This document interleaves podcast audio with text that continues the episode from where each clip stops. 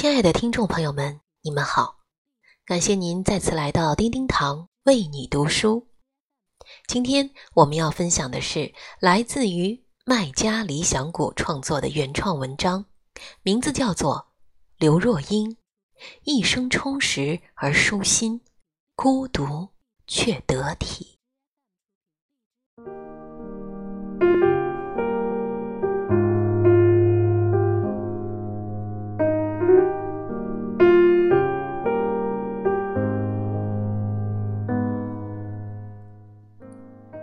一件普通的白衬衫，搭配一条蓝色的牛仔裤，扎着简单的马尾，简练清爽，不施粉黛。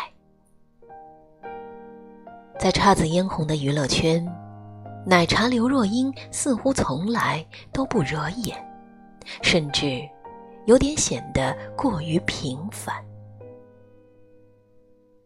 许多人提到她时，都会说，文青长相，不是标准的美女。所幸她也自嘲说自己拥有长到的瓜子脸，留学时在餐厅端盘子练就的壮硕双臂。阿信说：“奶茶在我的眼里一直很漂亮，可是跟她相处这么久以来。”我自己的感觉是，你会忽略掉她的漂亮，因为在她的灵魂和为人处事里，有一个很强烈、很巨大的部分，你会非常认可而且崇拜的那个部分。那叫认真吗？好像又不止这些。那么。这个很强烈、很巨大的部分，到底是什么呢？答案是两个字：得体。刘若英出身名门，受到极为严苛的家庭教育，她的父母在她两岁的时候就离婚了，她是由祖父和祖母。带着长大的，祖父同胡宗南、杜聿明、左权、徐向前同为黄埔一期同学，同聂荣臻、叶挺为黄埔三期教员，国民党陆军上将。祖母是当年名盛一时的名媛闺秀，八十多岁的高龄不穿丝袜，依然绝不出门。他走路的时候会把腰杆挺得笔直笔直的。在重要的场合，他绝对要穿旗袍以及有跟的鞋子。既然是名门，规矩也自然比一般的家庭要多。家里的客厅是没有电视的，因为祖父母认为，客厅是和客人聊天的地方。不是用来看电视的。祖父母在外人的面前永远不会吵架，会给足对方面子。家里人不准穿睡衣出房门，关了房门以后，几乎不会去敲其他家人的房门。有事情会塞纸到门缝里。祖父的小纸条，都是用毛笔写好的。所有的一切，都是为了两个字：得体。这是刘若英从小所接受的家庭教育。七岁那年，祖母带着她去学钢琴。年幼的刘若英问：“我为什么要学钢琴呢？”祖母答：“如果有一天，你老公……”不要你了，你是不是还能有一技之长，可以养自己，养你的孩子呢？当时的刘若英觉得很奇怪，自己竟然在连男人长什么样子都不太知道的年纪，就开始要学习，他有可能会离开自己的这一点。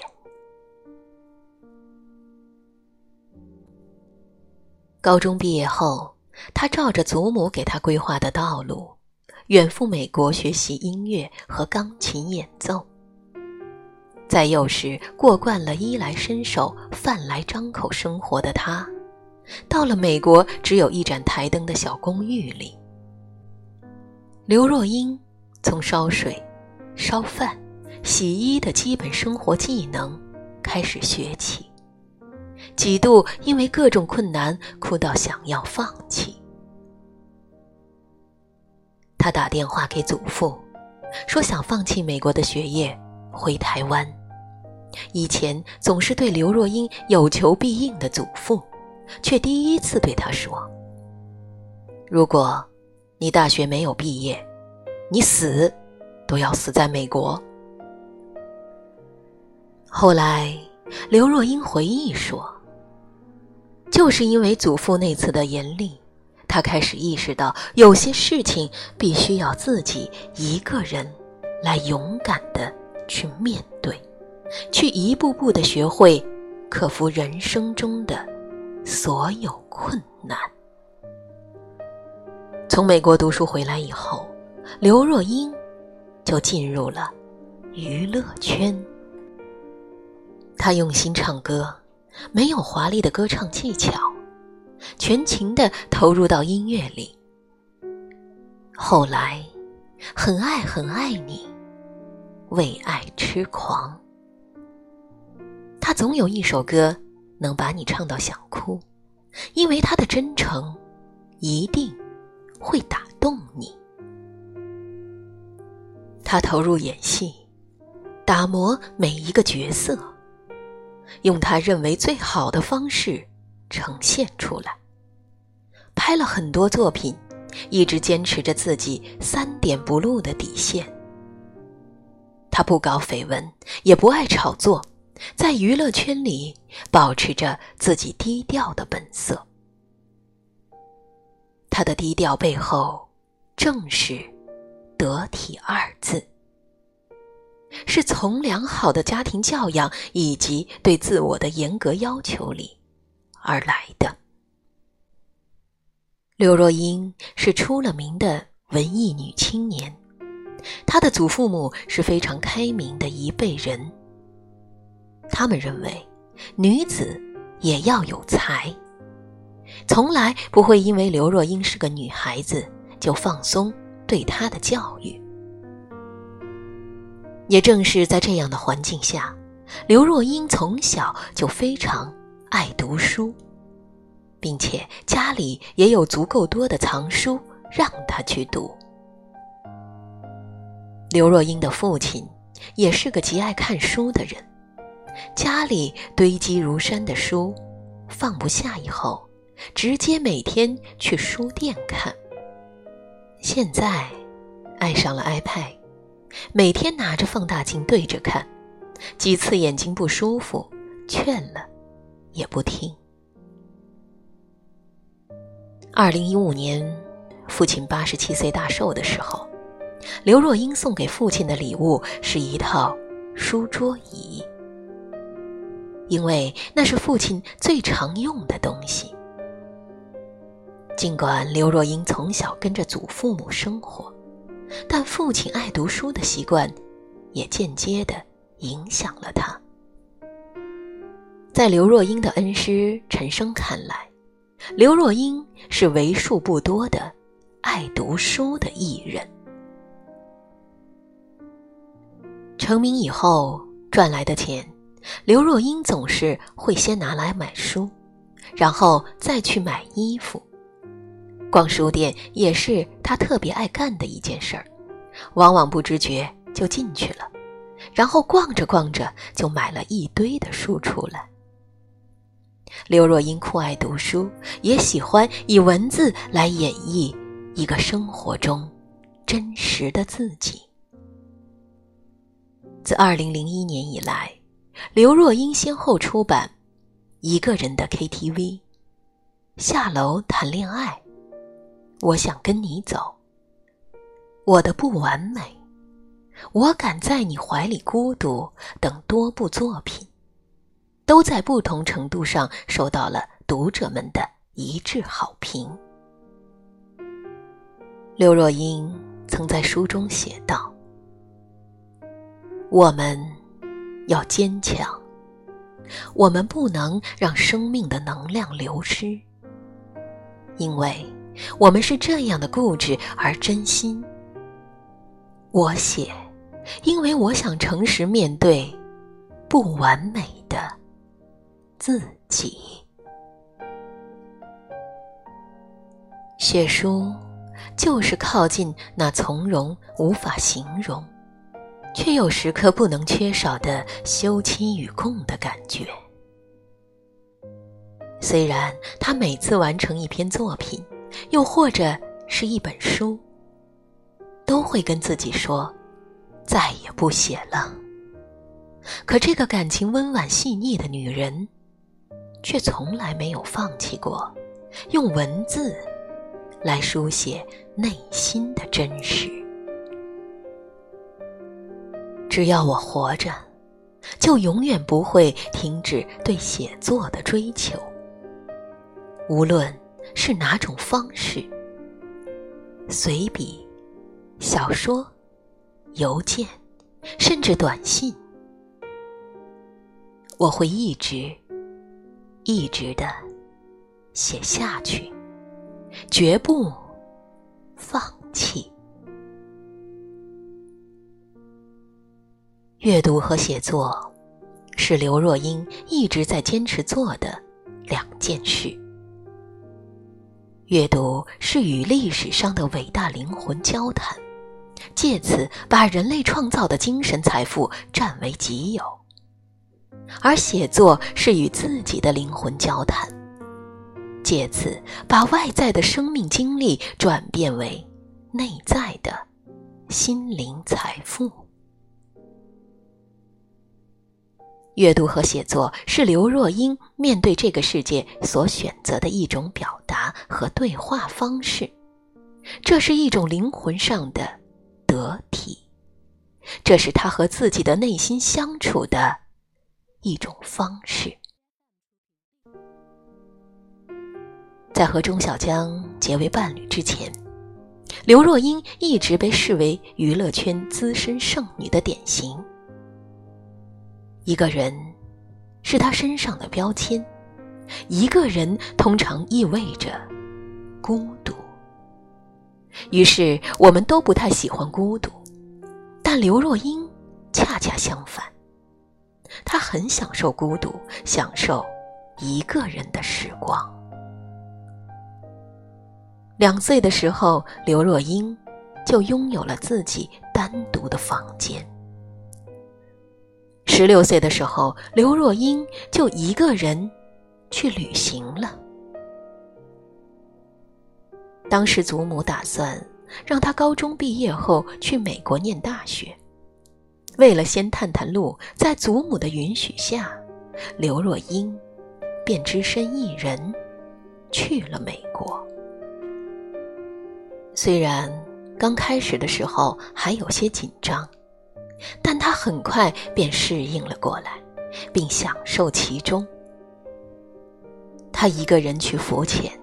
一个人去当地的同志酒吧，从此迷上了一个人旅行。那么多年的单身生活，无数粉丝为他操碎了心。但这对于刘若英来说，一个人并没有什么，反而独处的时光是非常宝贵的。他唱歌。拍戏、写书，活得有声有色。他觉得一个人看电影两个小时就搞定，可两个人麻烦多了，一直要顾虑另一个人的感受。直到后来，他遇上了钟小江。很多时候，只有当你能把一个人的生活过好的时候，你才有能力去经营好两个人的生活。这一点，在刘若英的身上体现的非常明显。她说：“能把单身生活过好的女人，才能和男朋友相处的好。你黏着他的时候，他却想办法要逃。”你把自己的生活和心灵都打理好，不依赖他，不试图去套牢他，他反而会对你产生好奇，就想和你待在一起，就想和你结婚。刘若英跟一般的女子很不一样，个性非常独立。婚后。这个爱自由、爱独处的双子座，并没有在家中做全职太太，还是照常做着他自己想做的事，尽量为自己腾出个人的空间。他认为，真正成熟美好的关系，是窝在爱人怀里的孤独，即使两人暂时无话可说。也没有关系，可以静静的躺在对方怀里，孤独着。这，是两人相处互相信任的极致表现，也是最高的境界。他的婚后生活是这样的：夫妻俩一起出门，去不同的电影院看不同的电影；两人一起回家。进了家门后，一个往左，一个往右，因为两人有各自独立的卧室和书房，只共用厨房和餐厅。独处的人是在凝望上帝的窗口，凝视上帝窗口的人不无聊，他很幸福。米兰昆德拉的这句话，让刘若英深有体会。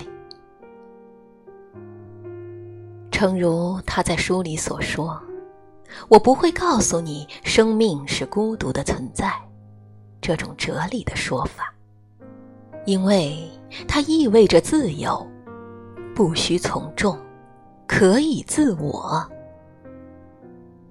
独处。”已经成为了他的一种生活方式。他的“我敢在你的怀里孤独”里有这么一句话：人的一生不是在争取自己的空间，就是在适应别人的空间。独处是将自己无限放大，相处则是尽可能的缩小，去适应。别人空出来的位置。这两年，刘若英已经很少出现在我们的视线中。不知不觉间，她的儿子都已经两岁多了。但是刘若英依然还是那个喜欢独处的刘若英。一个人去书店。一个人去咖啡馆坐着发呆，在深夜的时候安静的看书，或者写书。他是过得那么充实而舒心，孤独却得体。他从容享受着独处的孤独。也把得体变成了自己人生的一个注脚。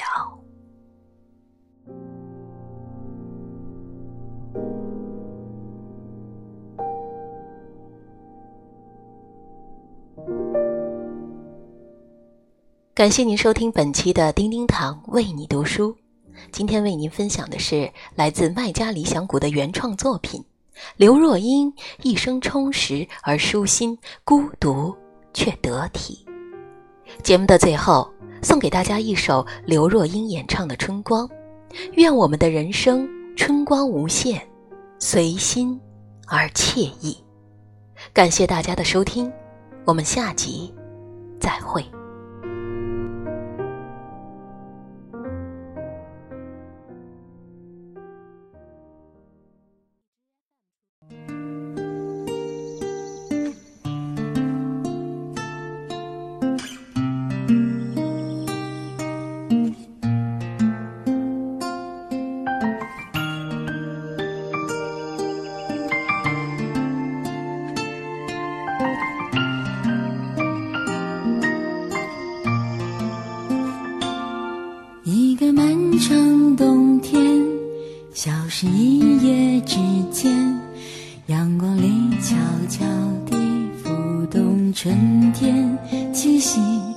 一个小小种子已经埋进土地，只有我知道它在哪里。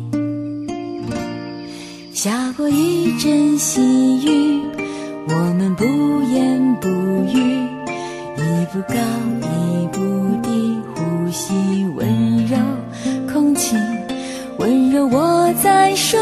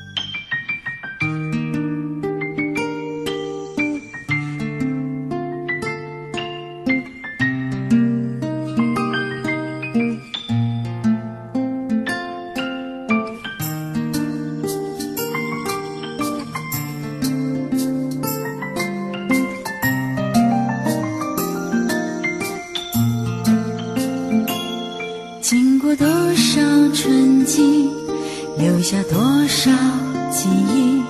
从前的、以后的，到时候就想起。季节匆匆来去，生命不可思议。